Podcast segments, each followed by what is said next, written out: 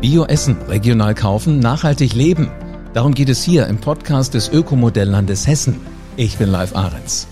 Heute sind wir in der Ökomodellregion Süd. Sie umfasst den Großteil Südhessens.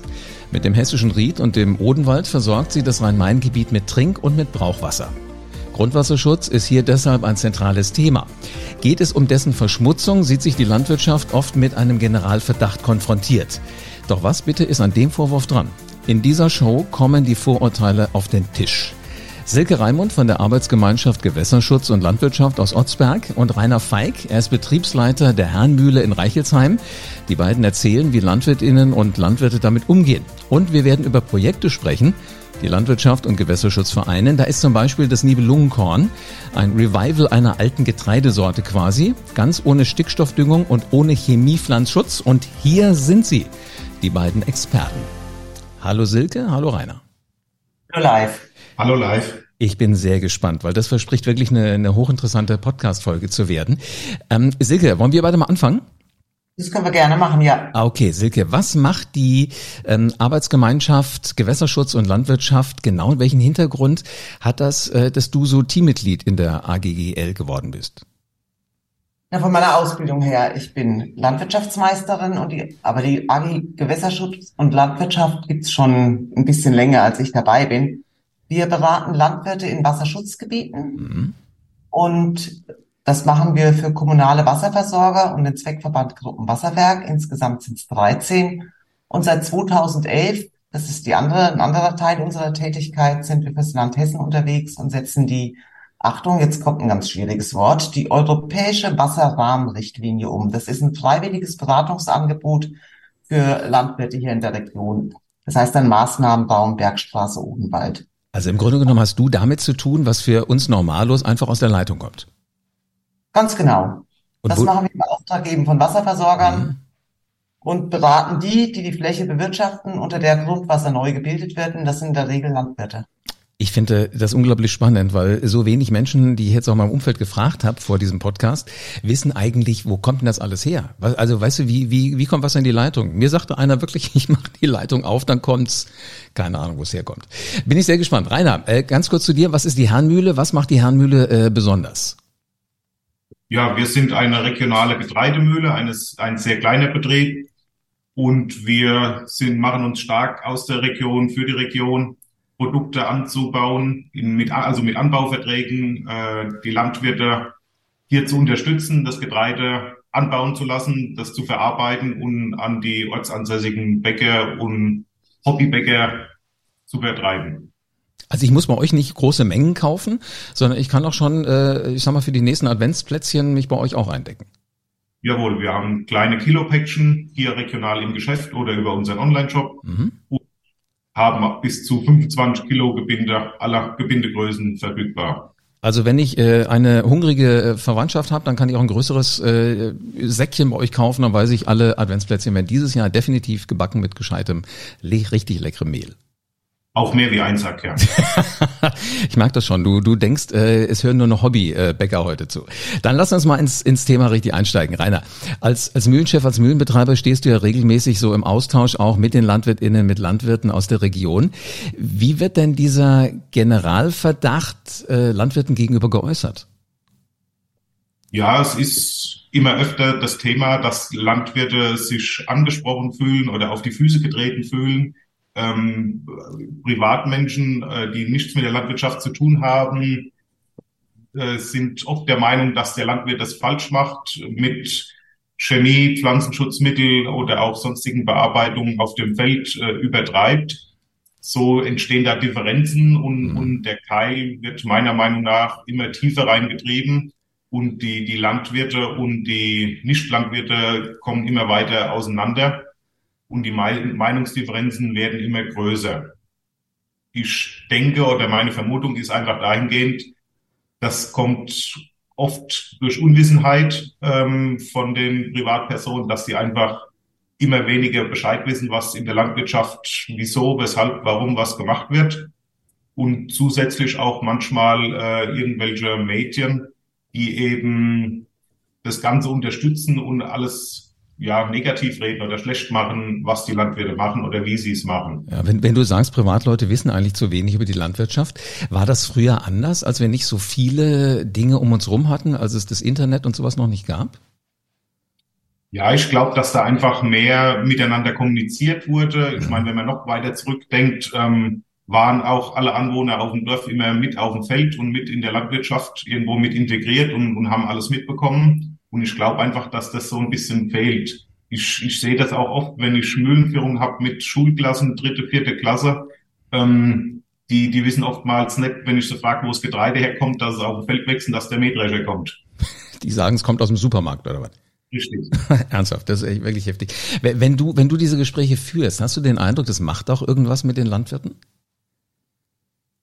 Ja, also ich denke schon, dass, dass die sich das so ein bisschen von der, von der Seele reden und ich bin auch stets bemüht und, und nutze alle Möglichkeiten, ähm, auf beiden Seiten das äh, ein bisschen auf Einverständnis zu, zu hoffen und, und drüber zu reden, um jedem das Richtige zu erklären, warum, wieso, weshalb. Also man muss einfach wieder drüber reden und äh, wir müssen halt sehen, dass wir Know-how wieder aufbauen, ne?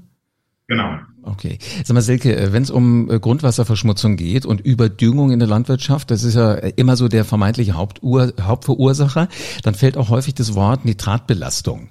Ähm, was genau ist das? Jetzt muss ich mal ganz kurz so in mich gehen und überlegen, wo ich anfange. das war das Problem mit dem Wort ähm, Grundwasserverschmutzung. Lass uns von Belastung reden. Mhm. Und Überdüngung, ähm, auch das also sind so beides Begrifflichkeiten, die finde ich ein bisschen schwierig. Was ist Nitrat? Also Nitrat ist eine Stickstoffverbindung, die kommt auch ganz natürlicherweise im Boden vor, aber auch in Düngemitteln, die kommt vor in Mist, in Pferdemist, in Hühnermist, in allem möglichen. Ähm, Nitrat, Nitratstickstoff ist natürlich ein, ich sag mal, der Motor fürs Pflanzenwachstum. Das braucht die Pflanze, um daraus Eiweiß bilden zu können. In Bodenlösung gebracht, also Wasser gelöst, ist es halt sehr mobil. Und wenn Nitratstickstoff, der in der Bodenlösung im Bodenwasser gelöst ist, nicht in die Pflanze geht, dann besteht die Gefahr, dass es ähm, in tiefere Etagen wandert und ins Grundwasser ausgewaschen wird. Aber das ist jetzt ähm, nicht so eine einfache Rechnung wie an einem Zapfhahn. Ähm, Hebel auf, Gefäß befüllen und Überlauf geht runter. Also das sind halt sehr komplexe Vorgänge, mhm. die da im Boden stattfinden. Deshalb finde ich es immer schwierig, wenn man das so runterbricht auf ähm, Überdüngung, Verschmutzung, äh, also Ursache-Wirkung sofort geklärt. Das ist halt wirklich, wirklich, wirklich sehr komplex. Um ehrlich zu sein, soll ich mal sagen, was ich jetzt verstanden habe, als, als nicht so in der Materie drinsteckender wie du? Ja, das wäre gut. Also Nitrat ist irgendetwas, das ist da, das kommt von oben äh, in den Boden rein. Dann ist halt die Frage, wie viel wird da nach unten durchgereicht, bis es beim Grundwasser ankommt? Nein, nicht ganz. Nitrat ist da, das gibt's, das liegt schon im Boden vor. Mhm. Man nennt das dann Geogen. Also einfach was ähm, im Boden natürlich vorkommt, ganz, ganz, ganz natürlich. Mhm. Und wie die, je nachdem, wie Witterung ist, wie die Niederschläge sind, um welchen Boden, äh, auf welchem Boden ich mich bewege, ob es ein Sand ist oder ein weniger Sand oder ob es ein Löss ist, ob es ein Tor, ganz, ganz, wir haben ja ganz unterschiedliche und ganz verschiedene Bodenarten, ähm, wird das halt mobilisiert, quasi von selbst vermehrt im Boden. Ne? Okay. Aber ich kann es auch ähm, von oben zufügen. Das geschah bis Anfang des letzten Jahrhunderts über Mist und Gülle, also tierische Ausscheidung, auch menschliche Ausscheidung. Und äh, seitdem zwei Chemiker, das, das, seitdem es denen gelungen ist, das künstlich herzustellen, ähm, schaffen wir es auch über nach Kunstdünger, Mineraldünger, das von oben zuzuführen. Okay. Das ist das, das ähm, was bei vielen, ich sag mal, die nicht ganz, äh, die nicht so viel Kenntnis haben, die sprechen dann eben von Überdüngung. Mhm. Das gibt's natürlich, das kommt vor, aber das ist nur ein Teil oder eine Ursache von der Belastung des Grundwassers. Okay, wenn ich jetzt mal an das Grundwasser unten rangehe, welchen Anteil hat denn Grundwasser eigentlich an der Trinkwasserversorgung in Deutschland? Oder hatte ich mal Zahlen notiert? Ich weiß das gar nicht genau aus dem Kopf. Äh, ich weiß also, ich glaube, ähm, der größte Teil kommt aus dem, aus dem Grundwasser. Und welche Folgen hätte das dann für die Umwelt, aber auch für uns, wenn, wenn es also wenn dieses Grundwasser durch Verschmutzung, hast du gesagt, soll ich nicht mehr sagen, durch Belastung äh, unbrauchbar würde? Ähm, die Trinkwasserverordnung gibt einen ganz klaren Grenzwert vor. Ja. Mit welchem, mit wie viel Milligramm Nitrat ähm, Wasser aus dem Wasserhahn in die Haushalte kommen darf. Der liegt bei 50 Milligramm. Der wird immer und überall und jederzeit in Deutschland eingehalten. Also wenn ich hier meinen Wasserhahn aufmache, in der Küche, im Badezimmer, wo auch immer, in der Schule, im Sportheim, wenn das Trinkwassernetz angeschlossen ist und ich halte einen Becher runter, dann unterliegt der, das, äh, das Wasser, das ich da trinke, also erfüllt alle Voraussetzungen der Trinkwasserverordnung. Mhm. Die Probleme oder die Herausforderungen sind für Wasserversorger natürlich, ähm, wenn in dem, also wir unterscheiden Trinkwasser, was aus dem Hahn kommt, aber davor haben wir ja noch eine Quelle oder einen Brunnen, der ist ja. irgendwo in der freien Feldmark gebohrt, in unterschiedlichen Tiefen, ein Meter tief, zehn Meter tief, 90 Meter tief, das ist sehr divers. Ähm, und dort werden auch Wasserproben entnommen und wenn die und, und dann muss ich natürlich als Wasserversorger, da müssen unsere Wasserversorger reagieren und müssen äh, Sorge dafür tragen, dass es aufbereitet wird, bis es dann beim Verbraucher am Wasserhahn aus äh, ankommt oder bei der Verbraucherin natürlich auch oder bis es ins Netz eingespeist wird. Okay. Und da gibt es natürlich einmal die Möglichkeit, dass man das durchmischt. Ne? Beim Wein würde man von einem Cuvée sprechen, ne? dass man belastetes Wasser mit weniger belastetem Wasser verschneidet. Mhm. Und ein ganz anderer wichtiger Baustein ist eben Maßnahmen zu ergreifen, zusammen mit denen, die die Fläche bewirtschaften, unter denen das Wasser vorkommt, mit den Landwirten, um vorbeugenden Grundwasserschutz zu machen. Okay, Rainer, damit äh, ist der Ball wieder bei dir im Feld. Wenn die Nitratbelastung also auch aus der Landwirtschaft kommt, welche Wege gibt's denn, um den äh, Eintrag in das Grundwasser zu reduzieren? Ja, die Hauptpunkte bei der, beim Landwirt selbst sind äh, eben die, der Umgang mit äh, Düngemitteln, mhm. was der Landwirt hier verändern kann oder wo ihm Möglichkeiten äh, sind, hier was zu verbessern. Dahingehend äh, sind, sind vor ein paar Jahren hat es eine Erneuerung der Düngemittelverordnung gegeben, die dafür Sorge trägt, dass der Landwirt besser mit dem ausgebrachten Düngemittel umgeht sowie auch Ausbringungstechnik von Düngemittel oder von Gülle oder sonstigen Sachen, die der Landwirt aufs, auf Feld und Flur bringt, ähm, die eben ständig erneuert und verbessert werden an der Technik oder nachgebessert wird, damit da eben noch besser mit umgegangen werden kann. Gibt dir das dann auch so ein Gefühl, dass sich da immer wieder was verändert, dass, dass wir mehr darüber lernen, dass die Technik auch besser wird, die du bedienen kannst, bedienen musst, um, um dein Produkt äh, möglichst schonend anzubauen? Ja, auf jeden Fall. Also da ist von allen Seiten der, der Industrie, der Maschinenhersteller, ähm, ich sage jetzt mal, der Kontrollstellen, die alle zusammen eben da ein Ziel verfolgen und äh, gemeinsam dahin was besser machen wollen. Hm. Ähm, Silke, das waren jetzt gerade mal schon mal so die, die Ideen aus der Praxis, wie, wie Rainer mit sowas umgeht. Ähm, du gehörst ja auch zu denen, die so einen Überblick darüber haben, was könnte denn eventuell nochmal angedacht werden. Ähm, wie ist denn das aus deiner Sicht? Gibt es noch weitere Möglichkeiten als die, die Rainer gerade genannt hat? Da gibt es eine Vielzahl von Möglichkeiten, aber auch eine Vielzahl, ich sag mal, von, ähm, von Herausforderungen, die es einfach zu stemmen gibt. Also die Idee zum Nibelungenkorn ist ja eben da entstanden, dass wir dachten, wie können wir irgendwie so gewisse Standortnachteile kombinieren mit, ähm, mit Ideen des Grundwasserschutzes. Äh, da kommt jetzt, passiert relativ viel. Also wir, durch dieses Nibelungenkorn haben wir ja gesagt, okay, die Landwirte, die da mitmachen, die sollen auf chemischen Pflanzenschutz verzichten. Und das heißt also, um Unkräuter, die wir denn nicht wollen, in den Beständen, um die rauszubekommen, das macht man dann mechanisch. Striegelhacke. Und da, also war vielleicht jetzt Liebe Lungenkorn nicht unbedingt irgendwie maßgeblich dafür äh, verantwortlich, weil wir beobachten das schon, dass Striegel und Hacke im konventionellen Anbau, also auf vielen Flächen wieder vermehrt zum Einsatz kommen.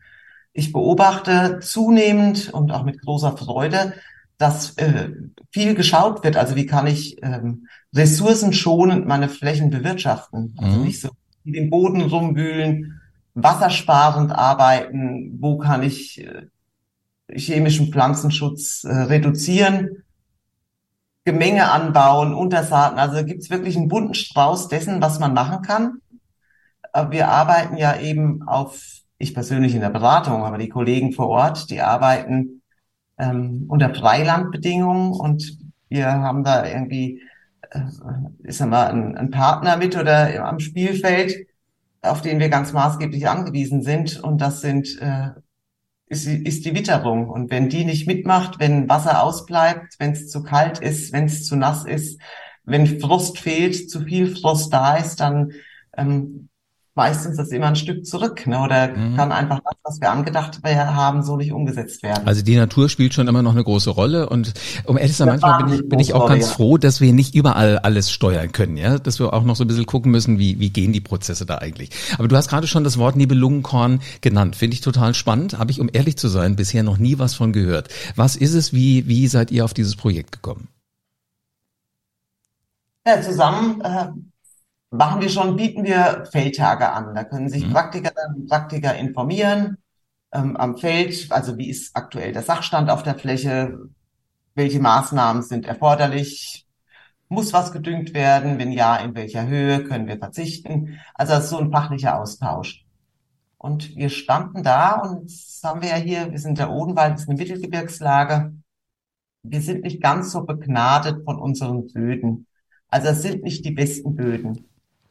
Und was da an Getreide angebaut wird, ist so von der Ertragsstruktur immer etwas hinter den, ich sag mal, Hochertragsstandorten in Hessen fällt es zurück. Die Wetterau gehört da sicherlich dazu, wo Spitzenerträge eingefahren werden, das Rheinheimer Hügelland.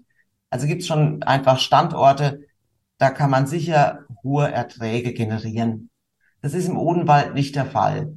Und irgendwie, Rainer, wie kam's?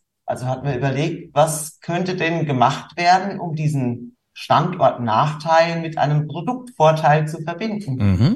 Dann, ähm, also Rainer war der Erste, der das Wort Emma und Einkorn in den Mund nahm. Ich habe bis dahin auch noch nichts davon gehört. äh, Rainer, komm mal näher ans Mikrofon. Äh, wie kamst du auf das Nibelungenkorn?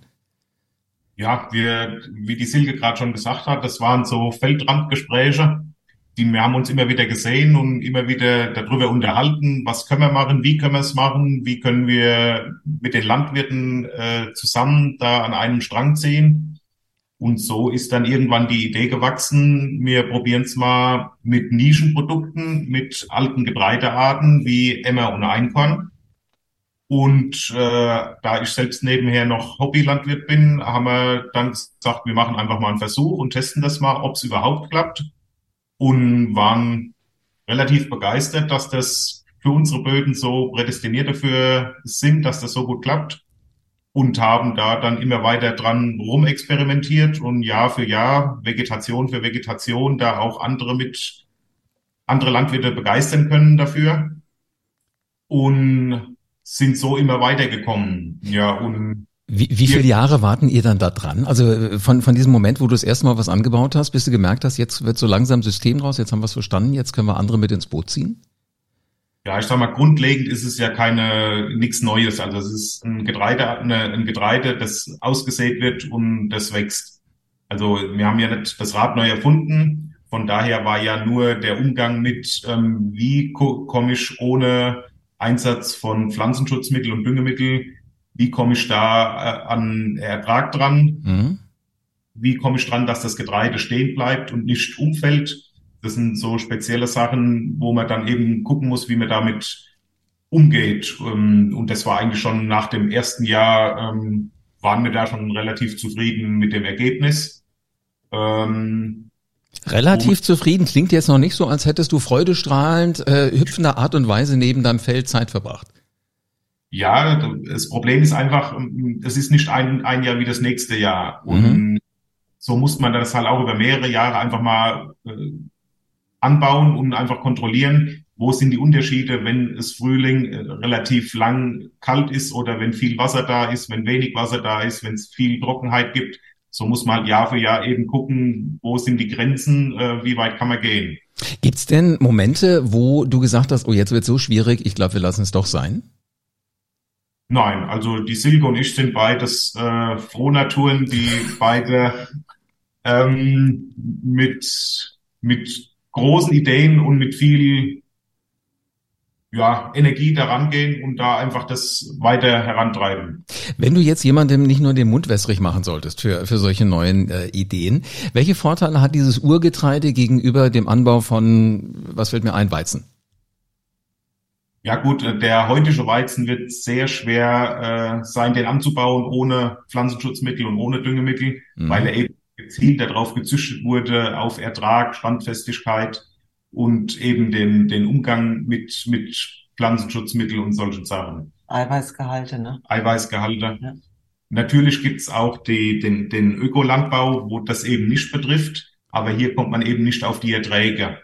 Und beim Weizen ist es so, dass das ein, ich würde jetzt mal unter Anführungsstrichen sagen, ein Massenprodukt ist. Also hier geht es wirklich um Mengen und das bestimmt eben den Preis. Und so war dann auch mit die Idee mit dem Urgetreide. Das ist eben ein Nischenprodukt, das ist keine Massenware. Und hier kann man vom, vom Preis her einfach eine bessere Vergütung für den Landwirt erzielen. Und damit ist ja dann eigentlich allen gedient irgendwie. Genau. Silke, noch eine Frage an dich. Die Anbaukriterien sind ja sehr nah dran am Ökolandbau. Äh, genau. Wirken denn auch Biolandwirte hier mit oder haben eventuell sogar die, die Landwirte durch das Projekt den Ökolandbau wieder für sich entdeckt und vielleicht hier und da auch umgestellt? Also im ersten Anbaujahr ähm, war es also tatsächlich so, dass es ausschließlich, ich sag mal, konventionelle Kolleginnen und Kollegen waren, die mitgemacht haben. Mhm. Und äh, also die vielleicht eine Affinität haben zum Biolandbau, die auch wirklich Lust hatten, das mal auszuprobieren ohne chemischen Pflanzenschutz, aber die es aus welchen Gründen auch immer gescheut haben oder noch scheuen, einen kompletten Betrieb umzustellen auf ökologischen Landbau. Das macht man ja nicht über Nacht. Das ist ein, ein aufwendiges und wirklich zähes Umstellungsverfahren. Und dann ist häufig noch nicht geklärt, ähm, habe ich überhaupt einen Absatz für meine Produkte. Zwei Betriebe ähm, mittlerweile haben sich zertifizieren lassen und gehören zum Anbauverband. Und andere Betriebe ähm, machen, wenn sie in einem Jahr mit Nibelungenkorn dabei sind, das gibt ihnen ja die Freiheit auch, dass sie sich Jahr für Jahr entscheiden können, baue ich an für Nibelungenkorn oder mache ich ein Jahr Pause, weil ich die Flächen für was anderes brauche. Ähm, die sind konventionell und bauen eben unter diesen Anbaukriterien das Nibelungenkorn an.